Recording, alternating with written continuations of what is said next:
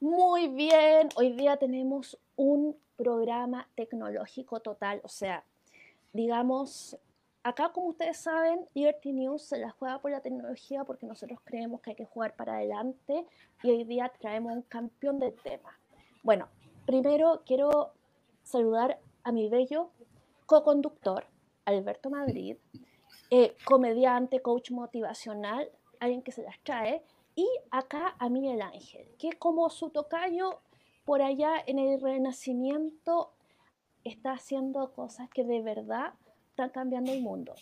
Eh, digamos, eh, yo conversaba con Alberto de que yo pensé en probar la app que, que Lazarillo, que es la app de él, eh, para navegar la ciudad y ponerme una venda y pensé, bueno, primero que nada yo no sé caminar con un ciego, porque los ciegos se supone que no, no se van en diagonal, sino que caminan derechito y eso es una técnica que se aprende. Segundo, si me pasa algo yo me saco la venda y eso es algo que no tienen la posibilidad de hacer alguien que no ve. Entonces no lo hice, pero sí probé y me, me llamó la atención que yo me paraba en un sector y me decía todo lo que había cerca. Esta eh, eh, y al principio yo te hice una pregunta, Miguel, porque eso habla de la distancia que yo tengo, eh, que, que tú me dijiste que fue parte de la configuración, que me decía, no sé, el, el almacén, los tres chanchitos está a 45 pies. Y yo pensé, oh, los ciegos navegan en pasos y no en metros. o sea, eh, eh, no es una cosa loca de pensar. Y tú me dijiste que no. O sea, o sea navegan, bueno, navegan en la métrica de su zona. Ahora, eh, bueno, pero igual lo encontré increíble que tú te paras en un punto y te dice todo lo que hay a tu alrededor y cómo llegar. ¿Cómo nació esta idea? Me parece brillante y además me parece que funciona en todo el mundo. Bueno, sorry, ha sido todo yo, yo, yo. Acá Miguel Ángel, te damos la bienvenida. Muchas gracias. Además tienes una historia tremenda para contar de ti mismo. ¿Cómo estás, Miguel? Hola, muy, muy, bien. gracias, gracias. a Alberto también y a ti por la invitación, Beatriz.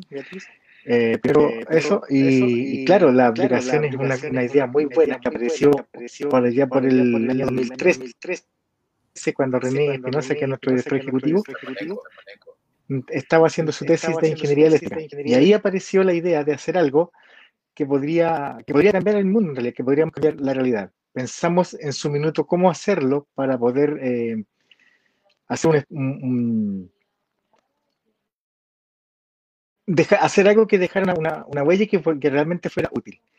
Eh, René estaba con un proyecto por ahí parecido, yo estaba en otra cosa haciendo clases y ahí nos encontramos y pusimos a trabajar todas nuestras mentes para solucionar un problema que, habitualmente tenemos.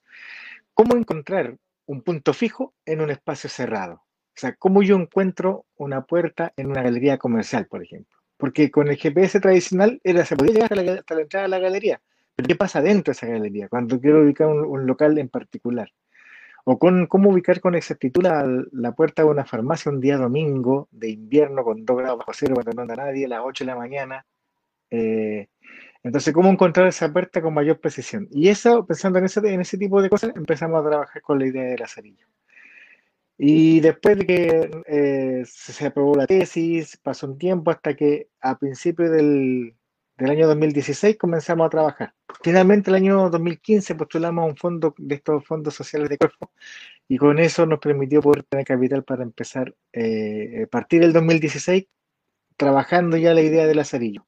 Y así fue como en septiembre, el día 9 de septiembre del 2016, Lazarillo vio la luz y, estuvo disponible tanto en, App Store como en Play Store para todos los usuarios que la podían descargar y utilizar pero fue un proceso bien largo, bien, complejo. Partimos con el GPS tradicional de calles y hoy en día tenemos ya lo que es la navegación interior, que son lo que hace que el Lazarillo sea eh, mucho más completo. Tenemos también un, sistema de notificaciones o noticias para las instituciones y empresas que trabajan con la discapacidad, la cual se puede usar e incluso se pueden enviar esas notificaciones en forma localizada. Por ejemplo, cosas que, están sucediendo acá en Chile, eh, que quizás a la gente de España o a la gente de Estados Unidos no le importa mucho, se mandan solamente a Chile, o cosas de Estados Unidos se pueden mandar directamente allá nomás, o, o a los usuarios de Argentina, las instituciones de Argentina. En fin, de esa forma estamos trabajando hoy en día el acerillo, porque además que con esto de la pandemia tuvimos que reinventarnos y gracias a Dios lo hemos podido lograr hasta ahora y vamos, vamos ya creciendo con, con Lazarillo. Eso es como nace Lazarillo, así, así más o menos parte la idea en, grandes rasgos de lo que es hoy en día nuestra, nuestra aplicación.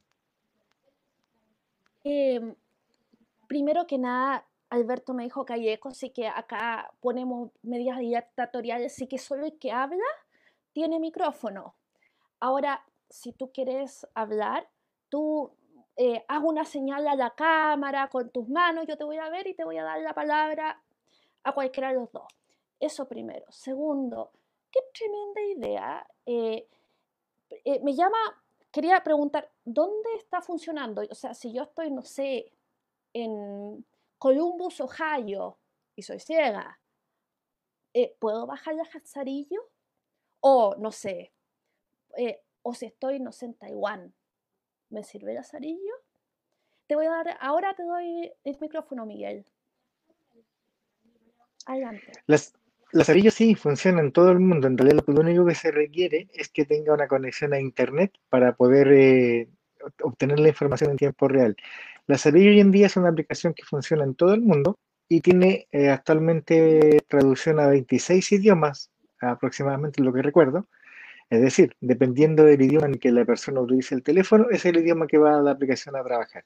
Entonces, por ejemplo, si una persona en Estados Unidos que habla inglesa tiene su teléfono en ese idioma, lo abre y va a poder usar las voces en inglés y le va a hablar perfecto inglés. Si una persona está en Indonesia, también le va a hablar en indonesio, en francés, italiano, portugués, entre los idiomas que estamos ya traducidos, y por lo tanto eh, no hay ningún inconveniente de uso. Solamente, como decía, requiere que la persona tenga un equipo donde tenga uso de Internet. tremenda solución a, problemas tan, tan amplios. O sea, de verdad que, de, verdad que lo encuentro increíble. Eh, también hablaste de con la pandemia hubo que reinventarse. La gente dejó de salir. Eh, ¿Cómo lo hicieron? ¿Cómo siguieron funcionando en pandemia? Te voy a, te di el micrófono ahora, Miguel. Mira, el tiempo de pandemia fue, fue eso. Empezamos a notar que la gente tuvo que, dejó de usar un poco la aplicación, bajó la, la, cantidad de, consultas que se hacían, entonces dijimos, algo hay que hacer. Y, una de las cosas que notamos que había mucha deficiencia en, en, el mundo era que empezó a haber mucha información sobre la pandemia, pero todo con, con fotitos, con imágenes, con gráficas, con cosas que, que realmente a las personas ciegas poco les sirven. Y entre las cosas que pensamos dijimos, pero ¿cómo? Esto, esto no, puede, no, puede seguir que las personas cuando queramos buscar una información no tuviéramos cómo hacerlo. Y ahí nació la idea de poder generar esto de las noticias, las notificaciones. Y a raíz de eso pudimos lograr en este minuto que, que, la, digamos, la, aplicación, nosotros validamos la información que nos llega y después, una vez que cumple con todos los requisitos de seguridad, la ponemos a disposición de los usuarios dentro de la aplicación. Hacen chequeo de fake news, o sea, para que no, no sé, no le venden a, sus clientes que el mundo es plano. Lo encuentro fantástico, o sea, de repente se necesita este tipo de filtro. Otra cosa, eh, además de eso, eh, no te, ah, ya, te doy el tiro de la palabra. Eh, te la di ahora, dale. Es que decía yo, más que, más que hacer un chequeo de información, lo que hacemos es contactarnos con las fuentes directas. Y son ellos los que nos hacen llegar la información directa que importa subir. Por ejemplo, Senadis. Entonces, Senadis nos manda lo que necesitamos subir. Y lo que hacemos nosotros es chequear que, que lo que se va a subir a la, plataforma venga con los conceptos de accesibilidad, o sea, legible y, que las personas ciegas lo puedan leer sin problema. Si, no sé, un banco quiere mandar una notificación de algo, chequeamos que esa información del banco esté también cumpliendo con los requisitos de accesibilidad y se pueda, y se pueda subir. Eso no es lo que hacemos. Nosotros, digamos, no publicamos, no, buscamos noticias de por ahí y las tomamos, sino que vamos a la fuente directa. Me parece, bueno, Alberto, ¿quieres comentar algo? Te doy el micrófono ahora. Hola, buenas noches a los dos. Gracias por acompañarnos a quienes nos están viendo de forma remota. Un nuevo lunes bien particular y voy a empezar con el chiste rapidito. Miguel Ángel dice que una app para vio la luz en un mes y en un día adecuado. Qué curioso que una app para vea la luz. Pero bueno, es parte de, de la magia que tiene las nuevas tecnologías, ¿no? Y a mí me parece súper interesante esto de mm, Lazarillo, porque se han inventado o se han tratado de inventar varias eh, nuevas formas de dar mayor libertad a nosotros los ciegos, desde estos bastones virtuales, que son un puro chamullo en el fondo, porque al final no se ha inventado nada mejor que el bastón tradicional. ¿no? Estos bastones virtuales tienen sus claras dificultades, sería largo de explicar, pero en fin, no son los funcionales eh, que son como son los bastones tradicionales, ¿no? Sin embargo, el lazarillo te permite viajar por las ciudades con precisión milimétrica en el sentido de que encuentras rapidito lo que tú andas buscando.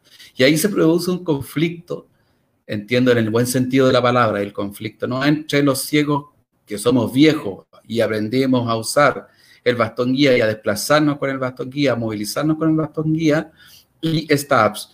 Eh, Miguel, ¿también tienen algún periodo para los usuarios de entrenamiento para explicarles cómo funciona esto? Porque yo que soy un inútil con las nuevas tecnologías, pero inútil con letras grandes en neón y destacadas, eh, no sé si me va a ser tan fácil. ¿Cómo, cómo lo hacen? Eh, te doy al tiro. te doy al tiro ahora mismo, Miguel, el micrófono. Dale. Mira, la, aplicación en realidad tratamos de hacerla lo más intuitiva posible, que no, requiera tanto intervención de un tercero. Eh, entonces, cuando tú quieres aprender a usar Facebook, normalmente abres Facebook y lo revisas. Si quieres aprender a usar WhatsApp, lo abres y lo revisas. Bueno, Lazarillo cumple más o menos esa misma filosofía. Es una aplicación en la cual tú la abres y lo primero que te va a pedir es un pequeño registro al ser instalada por primera vez, que es un registro que nos permite poder eh, guardar tus puntos favoritos en caso de cambio de equipo, de pérdida, que se lo lleven los amigos ajenos, que es muy, a nosotros nos suelen pasar muchas veces esas cosas. Entonces, en esos casos, eh, tú puedes recuperar tu lista de favoritos y tus cosas. Ese es más bien el objetivo del registro, no, no, no para otras cosas. Tal vez en algún minuto guardar alguna configuración predeterminada para algo. O sea, son cosas bien puntuales para lo que se pide el registro. Una vez que ya se registra la persona, la vez siguiente que la abra simplemente va a aparecer en el modo de exploración y que es el modo más básico que tiene el lazarillo, que ahí una vez que empieza a caminar, solo te empieza a ubicar las cosas a tu alrededor. Y es lo que decía ahí Beatriz al comienzo, que, ella se sorprendió que le dijera la distancia en la que se encuentran los lugares. Tratamos de ser lo más eh, preciso posible, entonces todos sabemos que los GPS no son exactos, exactos, tienen un pequeño error, pero tratamos de hacerlo de la mejor manera posible. Y, esta, estas distancias que te entrega son distancias relativas desde donde tú te encuentras hasta el lugar donde, donde, que te estamos indicando. Por ejemplo, si vamos caminando y te hablamos de una parada de bus o te hablamos de un almacén que está, no sé, a 20, 30 metros, podrían ser también 28 metros o 31 metros. Pero más o menos lo más exacto posible tratamos de hacerlo. Y esa, y esa ventaja, esa, esa, digamos, esa distancia se va a sacar eh, de acuerdo a la posición que tú tienes, más la posición que está el lugar, con unos cálculos internos que hacemos. Y en cuanto al, uso de, de, la aplicación, es bien intuitiva, es cosa de ir buscando los botoncitos, porque cada botón o cada control tiene su nombre bien determinado para lo que sirve. Y para todas aquellas personas que usamos lector de pantalla, muchas veces el mismo lector tiene eh, mensajes adicionales de ayuda. Y esos mensajes están dispuestos también desde el lazarillo. Es decir, si tú te paras en el botón donde estoy, te va a salir un mensaje eh, para qué sirve el botón donde estoy. Un pequeño mensaje. Si te paras sobre el botón buscar, en este caso de ti diría una lupa, eh, y si está usando lector de pantalla, le aparecería un mensajito que le diría que es el botón buscar que sirve para abrir el, buscador. Y así, la aplicación eh, tiene toda, está totalmente con todas las medidas de, con toda la adaptación que se requiere una aplicación para que sea accesible. Eh, tenemos, estamos totalmente con la norma de lo que es la accesibilidad universal. Entonces, eso es lo que nos hace ser distintos, nos hace ser eh, preciso y nos hace ser también eh, lo más simple posible. Y Beatriz dijo en el comienzo que ella pues, pensaba vendarse, pensaba hacer, y eso yo lo, siempre he dicho, eso es un error.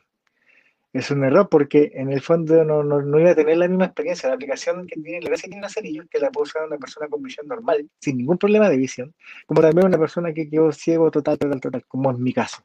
Entonces, eh, ambos, desde nuestra propia condición o nuestra propia situación en que, en que tenemos nuestro diario vivir, podemos tener una experiencia distinta y diferente de, de uso. Claro, Beatriz, por ejemplo, cuando busca un lugar, necesita ver el mapa, normalmente. Y claro, las personas que no usan lector de pantalla pueden ver un mapa. En cambio, nosotros no. El mapa, la imagen, para nosotros es lo más irrelevante que hay.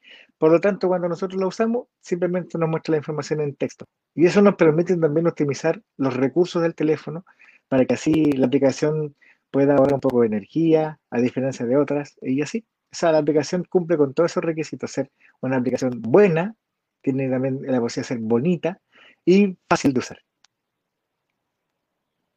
A ver, eh, te doy la palabra, Alberto, te la doy ahora mismo. Dale. Miguel, dijiste al comienzo que ustedes habían empezado a través de un proyecto Corfo. Eh, ¿cómo, ¿Cómo ha incorporado esta innovación, que es una clara innovación, eh, la política pública, cómo la ha recepcionado la política pública de otros países con los que ustedes están trabajando, lo han valorado? ¿Cómo, ¿Cómo ha sido la experiencia en ese sentido?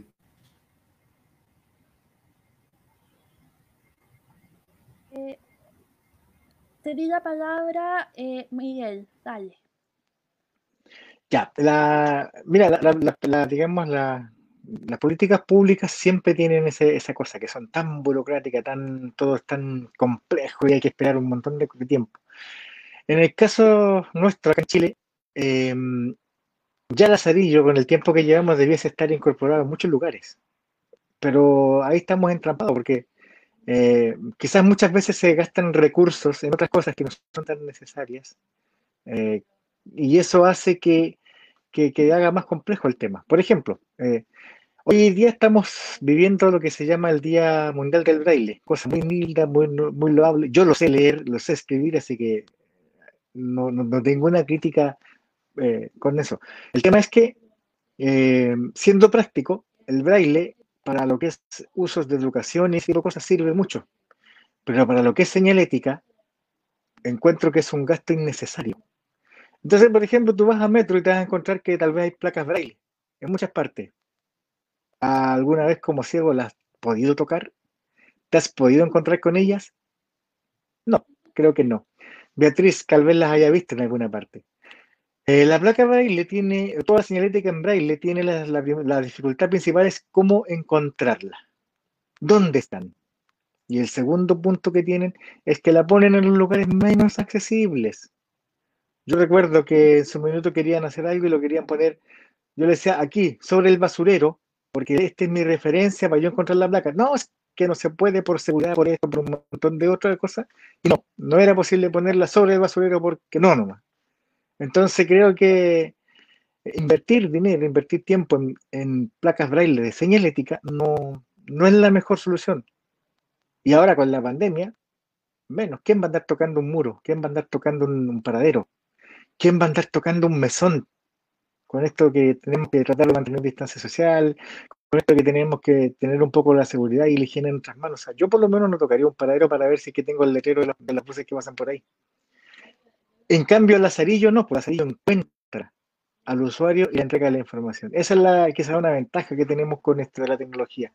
Permite simplificar y hacer más fácil estas cosas. Y, la, y en los países en general, en el mundo en general, las políticas públicas que tienen que ver con discapacidad tienen, se resisten un poco. Eh, cuesta mucho que, que, que, entremos, que se entienda para qué se está haciendo. Y lo otro, que por un concepto de no sé qué cosa, siempre tiene ser demasiado caro. Todo lo que tiene que ver para personas con discapacidad, y esto es una crítica que digamos que hago bien general, todo lo que sea, ya sea un dispositivo tecnológico, una simple transcripción a braille, es muy caro, demasiado caro. Y como los estados pagan, o como los estados, eh, en cierto modo, para poder validar, tienen que hacer muchas veces esos, hacen esas inversiones, se mantiene siempre caro. Por ejemplo, eh, la máquina de escribir. Traer una máquina de escribir a Chile es demasiado caro. Pero como, como hay estado, como, como se, subsidia, se puede traer. Entonces creo que hay que hacer un cambio de políticas públicas, un cambio, quizás eh, hay muchos impuestos que, que, afectan a las personas que tienen discapacidad para comprarse algo que no es un lujo, que hoy en día es algo que les sirve, que es algo que permite que podamos tener mejor, eh, un mejor estándar de vida. Está tomado como un lujo. Y eso es lo que quizás está haciendo falta a nivel mundial. Que, se, quizás para las personas con discapacidad y todo lo que tenga que ver la adaptación tecnológica pudiese ser eh, liberadas de impuestos, tal vez liberadas de, cargos, cosa que pueda ser un poco más accesible a las personas. Porque tenemos el otro punto, que las personas con discapacidad son las personas que más les encuentra encontrar trabajo. Entonces, los dispositivos o productos caros y, no, y, y poco trabajo, quedamos exactamente en las mismas. Se pueden tener muy buenas ideas, pero todo queda ahí. Eso. Eh, Alberto, ¿quieres comentar? Te doy la palabra. Ya di. Muchas gracias. Muchas gracias. Miguel, y la política pública efectivamente tiene las dificultades que tú planteas. ¿Han hablado con otros países? Y lo segundo, eh, esta es una app de descarga gratuita, ¿cierto? Um, el tema de, de, de, la financiación en términos generales, ¿cómo lo van llevando? Porque hay que mantener esto, hay un equipo de gente que trabaja y todo lo demás, pues esto no es, esto no es filantropía.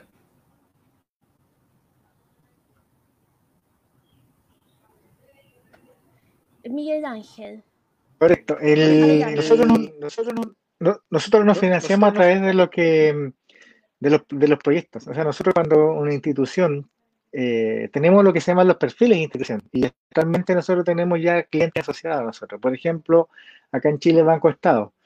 Eh, Banco Estado actualmente funciona con lo que se llama la navegación interior. ¿Qué quiere decir? Que la funcionalidad que tenemos en el GPS de la calle, que es cuando yo quiero entrar a un negocio, llegar a la puerta o quiero llegar a una parada de un bus determinado o quiero llegar a, la entrada de una estación de metro, puedo hacerlo con el GPS, pero dentro de, del metro no funciona, eh, o dentro de una tienda comercial no tengo la posibilidad de poder decir dónde está la, la sección de mujeres, la sección de perfumería, no tengo esa posibilidad todavía con Lazarillo.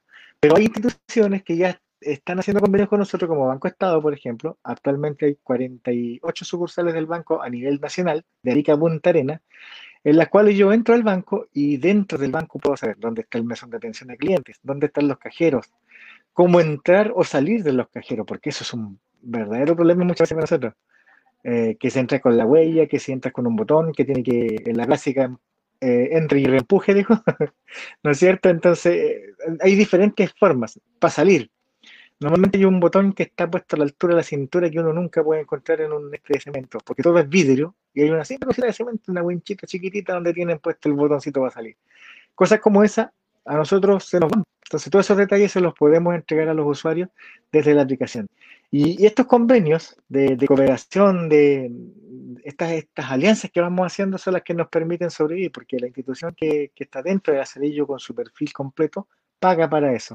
Por ejemplo, si tú entras a la Acerillo, la sección de, de bancos y cajeros, y entras a una sucursal bancaria, vas a ver con suerte dónde está eh, y poco más información. Si tú entras a una sucursal de Banco Estado, vas a ver dónde está ubicada, el punto GPS va a estar correctamente puesto en la entrada, no en el, no en el medio de la calle o en la playa, en el cerro, no, va a estar puesto en la, en la entrada. Y lo otro que vas a tener, eh, horario de atención de la sucursal. ¿Qué servicios permite esa sucursal? Porque no todas las sucursales permiten hacer los servicios. Algunas tienen unas cosas, otras otras. Toda esa información que, que, las personas que ven la tienen en letreritos ahí en las puertas, nosotros la entregamos dentro del perfil de la sucursal. Y esa es la ahí te puede marcar una diferencia de, qué pasa cuando está asociado o vinculado con nosotros a cuando simplemente la estamos sacando de, los, de las fuentes oficiales de información disponible, que es de donde nos nutrimos para poder armar eh, la información que se le pasa a los usuarios. Entonces, todos los convenios, Entonces, todos los convenios cualquier empresa que decida hacer su espacio accesible, es la que le permite a um, poder, eh, poder a nosotros después sobrevivir y poder mantener la aplicación eh, totalmente gratis para los usuarios. Se me acaba de, de, ocurrir que si yo no sé, ando en Vietnam, puedo poner la aplicación y me va a decir dónde hay un supermercado. O sea, eh, digamos, o es algo de utilidad para cualquiera que vea y no vea en cualquier parte del mundo. Entonces, eh, realmente es una cosa, encuentro muy poderosa y, espero que les vaya muy bien. Alberto, te voy a dar, acá te doy eh, adelante. Miguel, ¿y otras apps similares a ustedes son únicos en el mercado? ¿Tienen competidores? ¿Cómo, ¿Cómo van instalándose para fortalecer el negocio?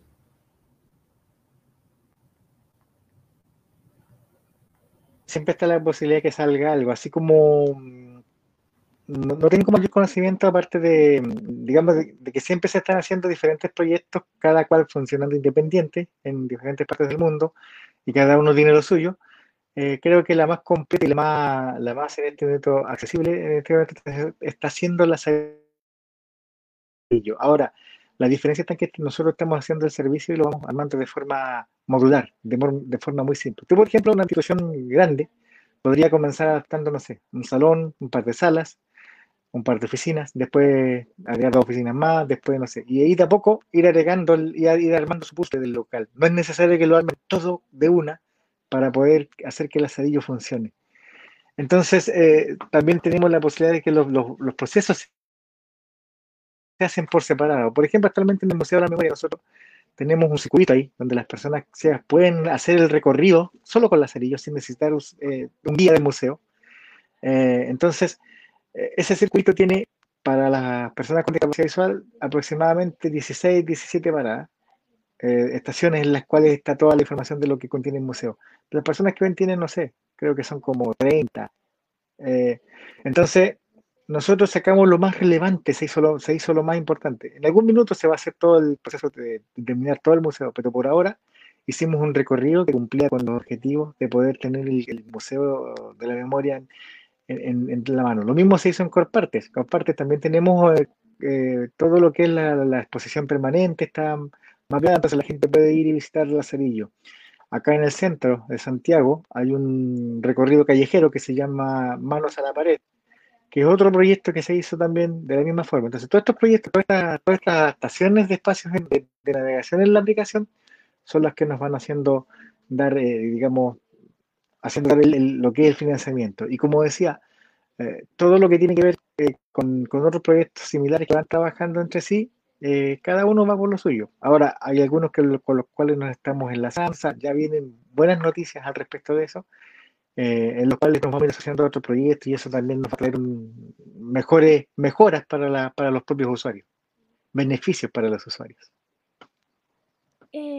Miguel Ángel, Quería preguntarte, se me acaba de ocurrir, un, eh, un Tinder para ciegos, porque resulta que ahora que está siendo más difícil para salir, digamos, uno ya no puede conocer ahí a la gente en el bar, eh, digamos, llegar bailando una cerveza y preguntarle qué música le gusta, porque ahora se supone que no se puede hacer. Entonces, ¿quién quiere conocer a alguien para amistad o algo más? Eh, en Tinder ya tiene bien difícil porque resulta que Tinder es pura imagen.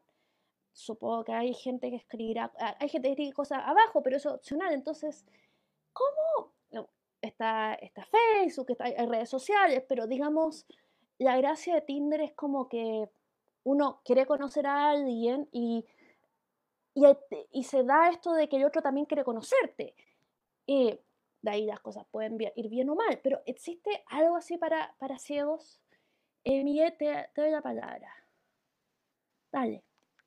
Algo así como Tinder, creo que no. Y tampoco lo tampoco es una cosa que hemos pensado.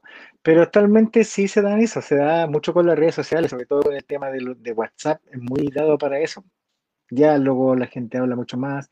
Lo mismo pasa con, con Messenger. En su tiempo el Skype era, mm, siempre han sido redes, las redes sociales en cierto modo de que llegaron acá aparecieron, han siempre generado un, una, la posibilidad de poder interactuar y conocer a las personas. Y eso se sigue manteniendo, así como en, en los primeros tiempos.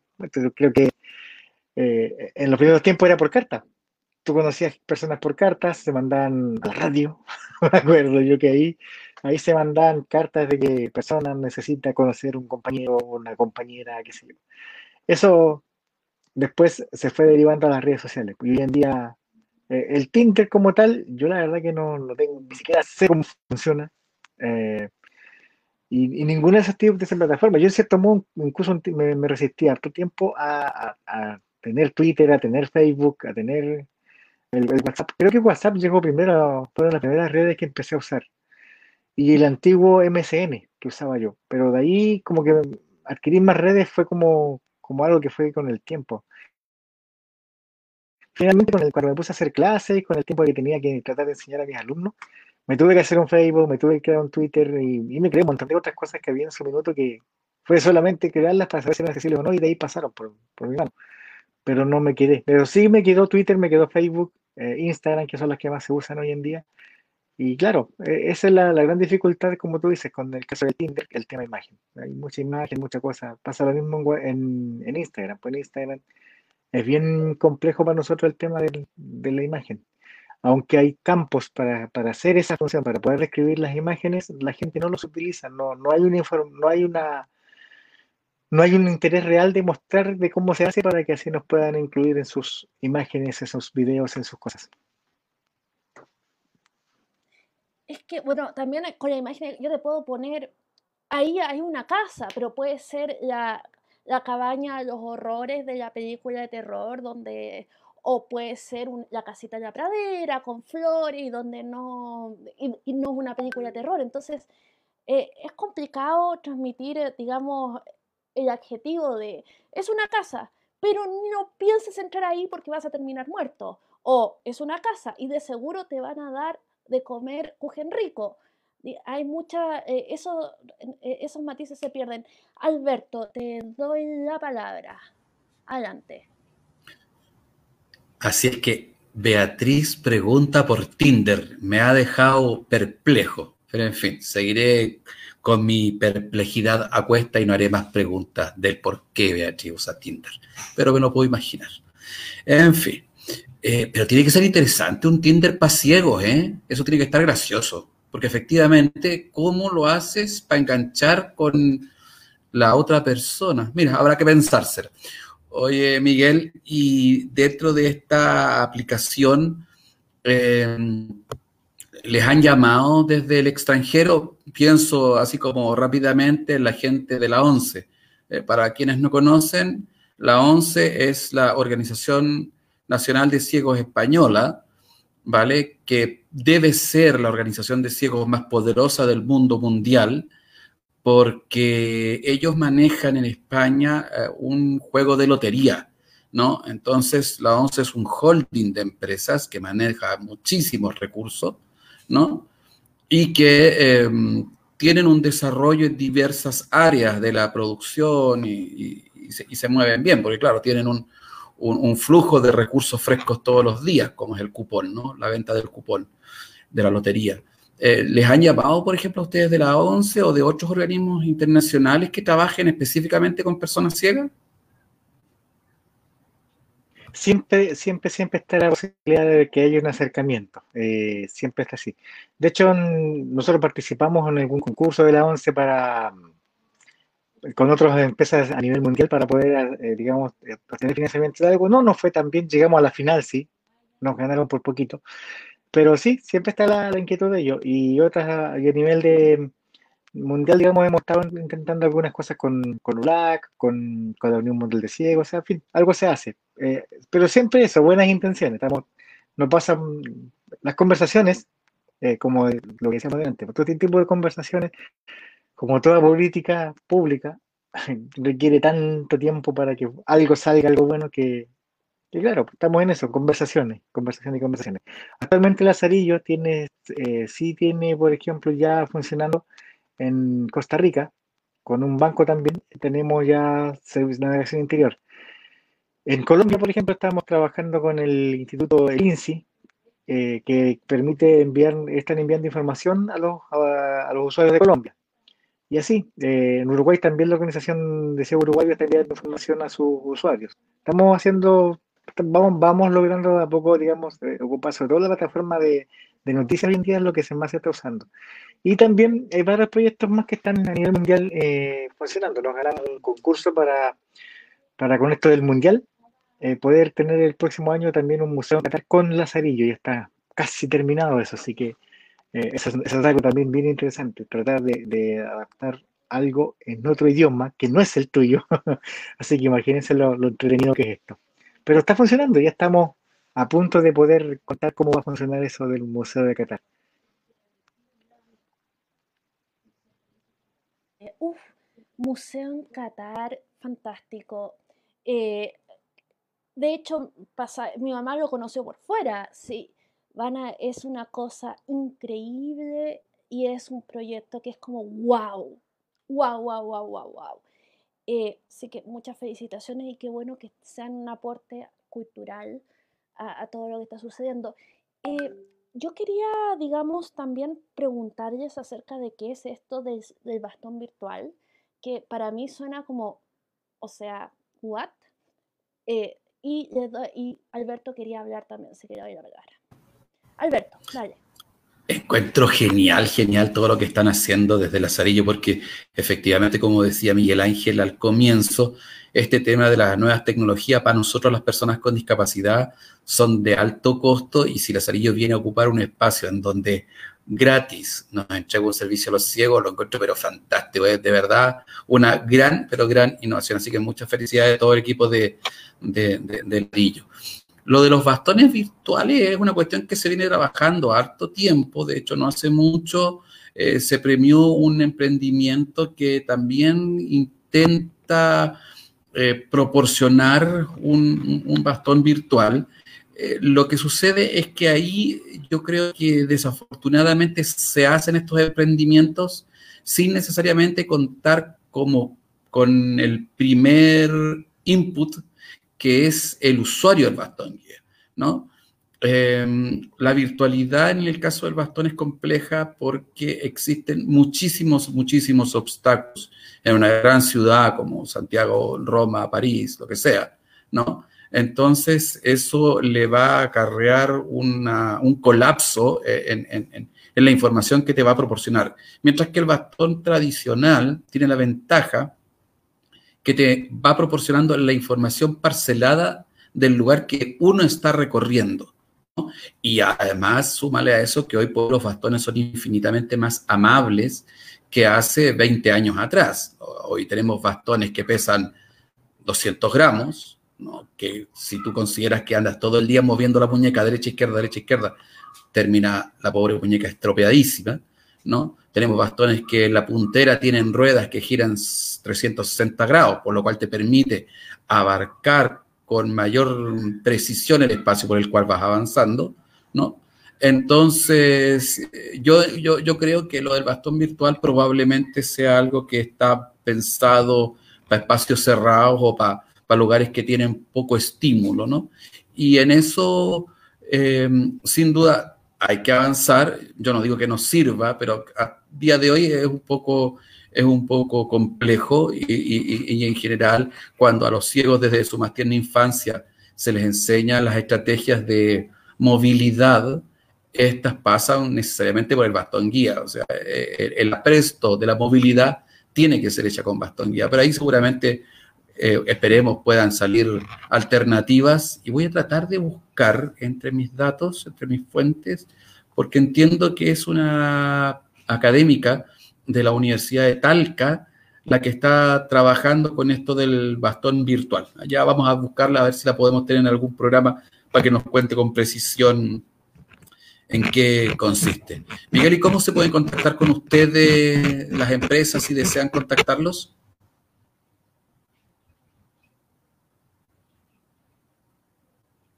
Adelante, Miguel. Para eso tenemos disponible nosotros nuestras, nuestras redes sociales. Estamos en, Twitter, Facebook e Instagram como arroba lazarillo app, con dos P, lazarillo app.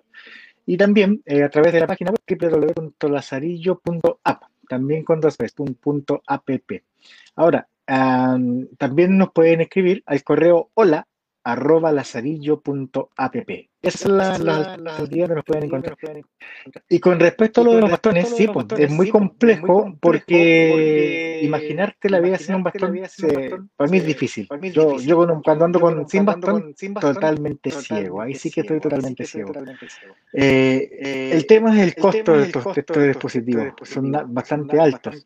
El de Google, que, que es uno de los que se está hablando mucho últimamente, cuesta alrededor de 450 mil, 500 mil pesos chilenos. Y una persona persona con discapacidad visual no cuenta con 500 mil pesos como para si me compro uno, dos, tres bastones. Es difícil. además que nos convierten en blanco directo de los amigos de la gente. Es como cuando, se me dijeran a mí que pudiera usar un lente con la cámara Orca, que cuesta, una infinidad de dinero. No va a faltar es que va a ser, ah, eso vale muchas plata. Te tacan los lentes y se acabó la cámara. no hay más cámara.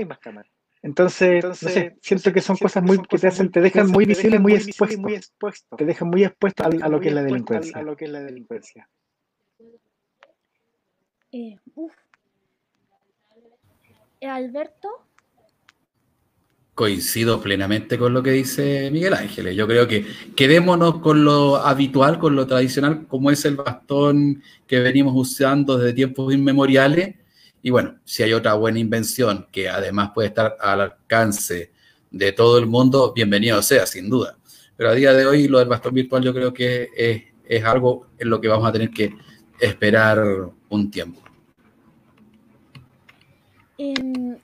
hablando de, volviendo a Tinder, digamos, o, otras cosas como, eh, bueno, yo creo que esto va a ser un tema que se va a solucionar, pero tiene que ser algo que no solo sea un Tinder para ciegos, porque claramente tiene que ser un Tinder o algo así para gente, para todo tipo de gente, porque si no, no es buen negocio. Digamos, eh, para eso mejor se arma una fiesta con toda la gente ciega de la zona que bueno, y además, no, sé, tiene que ser, eh, eh, uno encuentra intereses y gente con quien hablar que no necesariamente vive en la zona, etcétera, etcétera. Entonces, a mí me preocupa ese tema de la conectividad humana, porque además, eh, digamos, porque además ahora podemos conectarnos con gente con intereses similares o interesantes que vive en cualquier parte del mundo. Así que no un Tinder para sí, un Tinder que sea inclusivo, si tú quieres. Eh, bueno, ¿qué es lo que se viene para Lazarillo?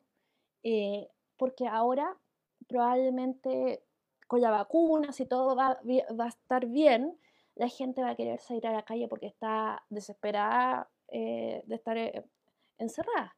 Entonces, claramente, probablemente sea, la, demanda va, va a crecer mucho y resulta que también probablemente ustedes están siempre haciendo cosas nuevas, son muy movidos. ¿Qué es lo que se viene ahora?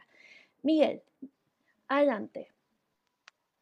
Principalmente se viene la, la, la idea de seguir haciendo cada vez eh, más espacios accesibles, ojalá se sigan sumando instituciones, empresas, locales comerciales que quieran eh, hacer que, estos procesos, eh, que quieran sumarse a lo que es la adaptación tecnológica un poquito antes de, responder a eso, lo de Tinder. Es que más que, más que hacer un Tinder distinto o exclusivo, simplemente sería que los usuarios de Tinder le pidan a Tinder que, agregue accesibilidad. Creo que es más fácil que eso. Simplemente es eso. Los usuarios que, tienen Tinder o los que quieren ver Tinder, le pueden pedir a Tinder que, que apliquen las normas de accesibilidad a su aplicación, a su página, a su servicio, y ya, y con eso bastaría. Si ellos quieren realmente llegar a a 240 millones de usuarios en el mundo, que son la capacidad, la, digamos que más, que más o menos la población estimada de, personas ciegas a nivel mundial, planteense y quizás puedan tener usuarios ciegos después también en Tinder ahí para encontrar. Eso se me ocurre. Y, bueno, lo que se viene son proyectos consolidarnos en Estados Unidos, que estamos trabajando para poder hacer algunas cosas, ya tenemos contacto con algunas universidades y algunos centros comerciales para experimentar y explorar adaptación allá. Estamos trabajando a nivel eh, nacional también para seguir avanzando en proyectos que están pendientes, como poder llegar a metro, quizás poder llegar a, los centros de salud, porque una de las cosas que donde más se necesita, yo creo, tener un buen guía, es son los centros de salud. En, en las oficinas gubernamentales, como municipios, en las municipalidades también sería súper interesante poder tenerlas ahí. Entonces estamos trabajando en eso en generar los contactos y las alianzas para que esto se pueda lograr. También los usuarios pueden jugar un rol súper importante en esto, eh, y eso también es bueno que, se sepa. Porque, por ejemplo, si los usuarios de Metro, los usuarios ciegos de Metro quieren que la Lazarillo funcione el interior, basta con que empiecen a presionar a, través de las redes sociales de Metro, escríbanle al Facebook de Metro, al Twitter de Metro, que necesitan que funcione el Lazarillo. Vayan a las estaciones, eh, las estaciones todas tienen un libro de, reclamo y sugerencia, sugieren la Lazarillo a Metro. Y cuando, mientras más presión se hace, también para nosotros nos facilita poder llegar y poder eh, hacer un buen convenio para que podamos estar ahí. Y así en los municipios, por ejemplo, si usted es usuario de alguna municipalidad, llámese, o, una oficina municipal de aquí de Chile, de, donde sea del mundo, ¿no es cierto? A través de ellos puede pedir, si usted quiere que la Lazarillo pueda hacer un, tal vez un, temporizador para indicar dónde viene el bus y cuánto rato va a demorar en, llegar el del colectivo, ¿no es cierto? También se lo puede pedir a esa entidad que controle el transporte. En fin, el usuario puede jugar un rol bien importante en eso, pedir que, eh, indicarles a las, a, los, a las instituciones encargadas que hay una aplicación que les resuelve la vida y que a través de un convenio con ella para, les sería mucho más simple también para, para ellos. Y eso es lo que también nos va a abrir más puertas para que más rápidamente estemos mucho más lugares. Excelente sugerencia. Acá la voz del consumidor y el ciudadano importa. Eh, bueno, eh, eh, Alberto, te paso la palabra. Creo que mm, Miguel, Miguel, con la experiencia que tiene, nos está dando las respuestas necesarias. Y efectivamente lo de cómo los propios usuarios deben levantar las necesidades es vital. ¿no? Eh, me parece que el Metro de Santiago de Chile debe considerar una aplicación como esta, puesto que el metro es lo más inaccesible que puede haber para las personas ciegas. El metro tiene unas dificultades brutales para moverse dentro desde que me puedo caer al andén en adelante, porque eh, la franja amarilla que tiene el andén es prácticamente imperceptible porque la hicieron sin personas ciegas, o sea, la, pensaron, la diseñaron y jamás le preguntaron a un ciego si esa indicación era lo suficientemente clara como para que uno se enterara que hasta ahí llegaba el andén. O sea, la, cinta amarilla debe tener una profundidad de un centímetro, mientras que tú vas al metro de Buenos Aires, al metro de Madrid, al metro de Barcelona, la profundidad de la franja amarilla es de alrededor de 5 centímetros.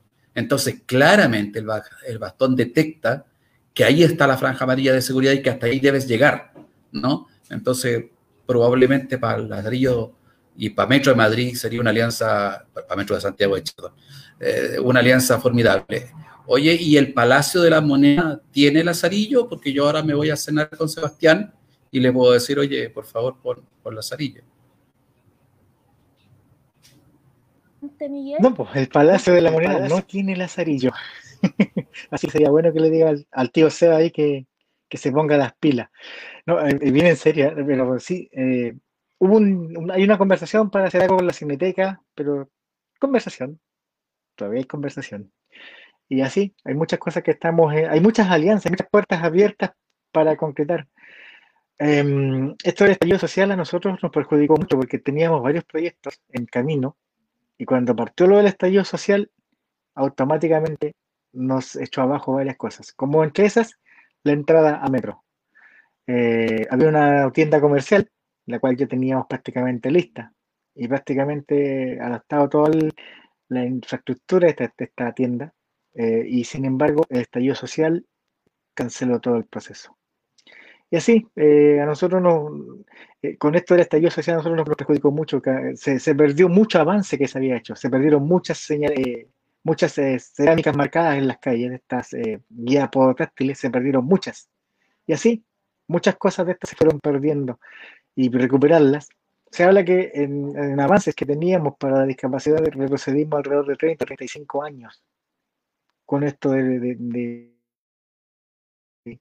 con esta cosa del, estallido. Entonces nosotros no, creo que fuimos uno de los segmentos de los segmentos sociales más perjudicados. Y, me dolía mucho ver a muchos que estaban tan contentos con todo esto, pero nunca vieron esa parte, esa parte que, era para nosotros más compleja y más triste. Em, así que nosotros estamos trabajando ahora en eso, en poder recuperar esas cosas, pues que se puedan recuperar esos espacios, que se puedan recuperar eh, el poder tener independencia. Y cuando hablamos un poquito antes de los bastones eh, virtuales y las cosas, nosotros siempre hemos dicho, nosotros nunca vamos a reemplazar, jamás vamos a reemplazar al bastón guía, al perro de acerillo, que muchas veces nos llaman nosotros preguntando si debemos cómo, cómo hacerlo para conseguir un perro y eso. nos pasa mucho. Y, entonces tampoco vamos nunca a reemplazarlo a ellos ni al guía humano. Eh, pero sí, eh, lo que queremos hacer es un verdadero complemento, es poder tener eh, esa información que la gente que ve la tiene fácilmente al alcance de su mano. Lo que nosotros buscamos es eso, ser una fuente de información que le llegue al usuario y no que el usuario tenga que llegar a la información cambiando un poco el concepto de cómo se hacen las cosas. En el mismo caso de metro, muchas veces te cambian la vía de circulación. A mí toda la vida me han enseñado que yo me tengo que desplazar por mi derecha. Y por mi derecha voy caminando.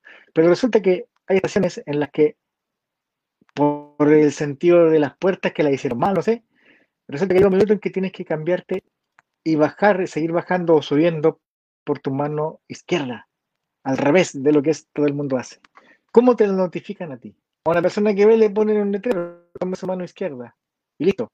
Y a nosotros nos damos cuenta cuando la gente nos tira, los va devolviendo hacia otro lado y nos falta que dice, socio, por el otro lado. Entonces, esa información podría estar al alcance de la mano para nosotros. Y cosas como esas, es, una cosa muy simple, ¿eh? ¿se dan cuenta? Es como algo muy, pero para nosotros sí es relevante, porque cambiarte de sentido, dando una vuelta en U, es complejo. Eso lo digo por una estación del metro Salvador, que pasa precisamente eso del cambio de, cambio de mano en la escala mecánica para poder bajar. Entonces, cosas como esas se pueden resolver con la, información a través del acerillo. Eh, en el caso del predictor de tiempo, eh, es bastante, hay bastantes aplicaciones que hacen eso, pero ninguna es certera. Y la única certera es una página web, que es de, creo que, que va depende de lo que controla el, sistema de transporte en, Santiago, y es la única página, para mi modo de ver, eh, real, con la información fidedigna, pero simplemente una página, no, tiene, no es una aplicación, porque las aplicaciones actuales que existen no tienen la información real o en tiempo real. Que ahí yo como que, como que me pregunto por qué. ¿Por qué de repente me dicen que viene un bus y cuando en la realidad ese bus nunca vino, nunca llegó, nunca pasó? Pero si yo lo miro en esa otra página, efectivamente no hay ningún bus. ese, ese tipo de información es lo, que, es lo que hace falta. Y nosotros podríamos perfectamente entregar esa información a los usuarios. Basta que el Ministerio de Transporte haga un convenio con nosotros, nos dé los accesos correspondientes y lo podríamos lograr. Y cosas como esa, cosas como esa siempre. Actualmente eh, tenemos, por ejemplo, la clínica José Cristo. La clínica José Cristo ya tiene casi todas sus, eh, clínicas, para la redundancia, que ya cuentan con lazarillo al interior. Entonces, por ejemplo, si yo llego al, hospital de la Católica y quiero ir a pediatría, me paro en la puerta y busco, pediatría y la cerillo me queda por el interior para llegar a pediatría. Eh, si quiero ir a geriatría o a exámenes o a rayos donde yo quiera, a través de la cerillo puedo llegar ya dentro del hospital de la Católica a cualquiera de esos puntos. Y, no es solamente la persona ciega, porque se han puesto a pensar en una persona con sillas de ruedas, que use silla de ruedas. Una mamá con un coche. que le sirven los mismos accesos que una persona con silla de ruedas. Es tan difícil que lo puedan encontrar. Eh, dentro de la clínica de la Católica, Lazarillo les indica por dónde van las vías. Dónde, dónde está tu vía para que puedas llegar fácilmente a los ascensores, fácilmente a las rampas y así también puedan eh, obtener ese servicio que es tan necesario para la mamá en coche o para la persona que va con silla de ruedas. Eso es lo que hace Lazarillo. Proveer información, entregarte información que a ti te encuentra y no que tú la tengas que encontrar.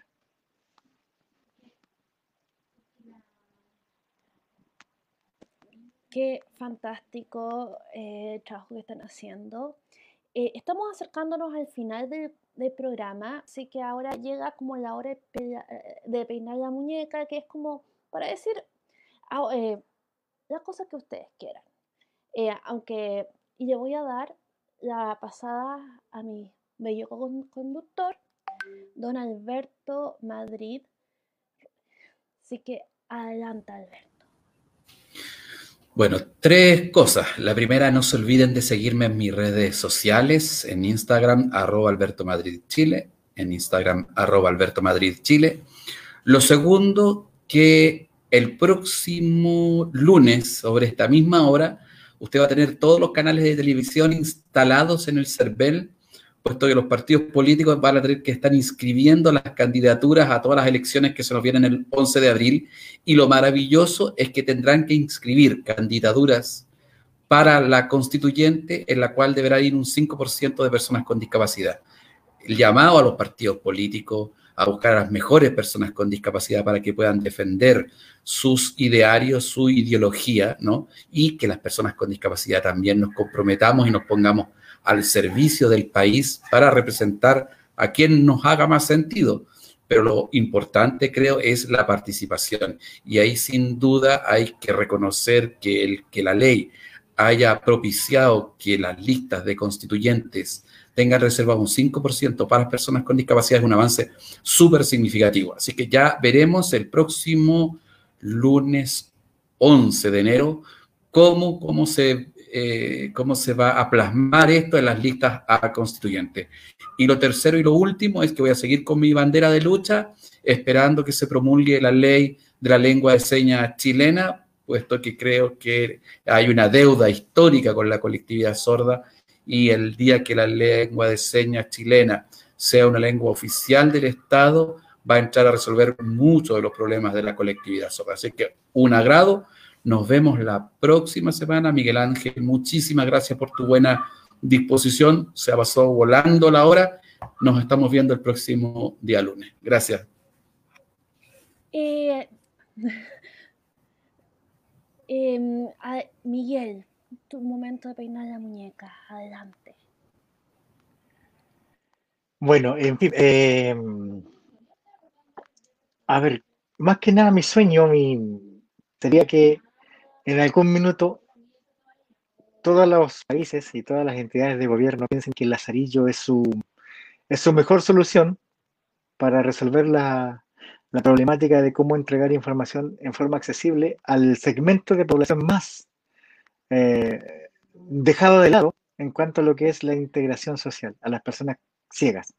Son las personas con las últimas que se piensa cuando se hacen cosas. Por lo tanto, eh, mi sueño es que sean las instituciones, los estados, los locales, la gente que nos llame a nosotros para ir a instalarnos y hacer sus lugares accesibles y no ser nosotros los que tengamos que buscar a dónde ir a accesibilizar un espacio.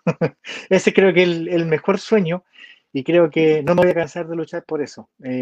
cuando desde que, desde que era niño siempre he pensado en, tratar de hacer cosas que, me dejen, que dejen, eh, que sirva para las demás personas no que me beneficien a mí. Ojalá yo pasar lo más desapercibido posible, pero sí que lo que yo haga pueda servir para abrir puertas y para que muchas más personas se puedan ver beneficiadas. Y eso es lo que Lazarillo hoy en día me permite, poder, em, poder hacer que a través del trabajo que estamos haciendo con todo el equipo de Lazarillo, desde el área de desarrollo, marketing eh, y todo lo que tiene que ver con lo que estamos dentro del equipo, eh, lo que estamos haciendo es un trabajo que finalmente, si uno, cuando ya estemos en, el futuro, lo miremos hacia atrás, nos vamos a dar cuenta de a cuánta gente le estamos marcando el camino, le estamos dando una oportunidad de vida. Mucha gente a mí me ha dicho eso, que desde que tienen lacerillo, desde que usan el lacerillo, se han atrevido a hacer cosas, han conocido sus barrios, sus lugares. Y eso es lo que quiero que se siga haciendo, eh, que sigan usando lacerillo, que mientras más usuarios tengamos, más también fácil va a ser para nosotros poder eh, seguir entregando y haciendo este cambio para poder, para poder luchar por un mundo más accesible y usable. Porque no saco nada con tener un mundo accesible si no es usable. O no saco nada con tener un mundo usable si no es accesible. Tienen que ir estas dos cosas de la mano. Tenemos que tener muy en cuenta esos dos conceptos, accesibilidad y usabilidad. Esa es mi, mi peinada de muñeca. Qué linda peinada de muñeca.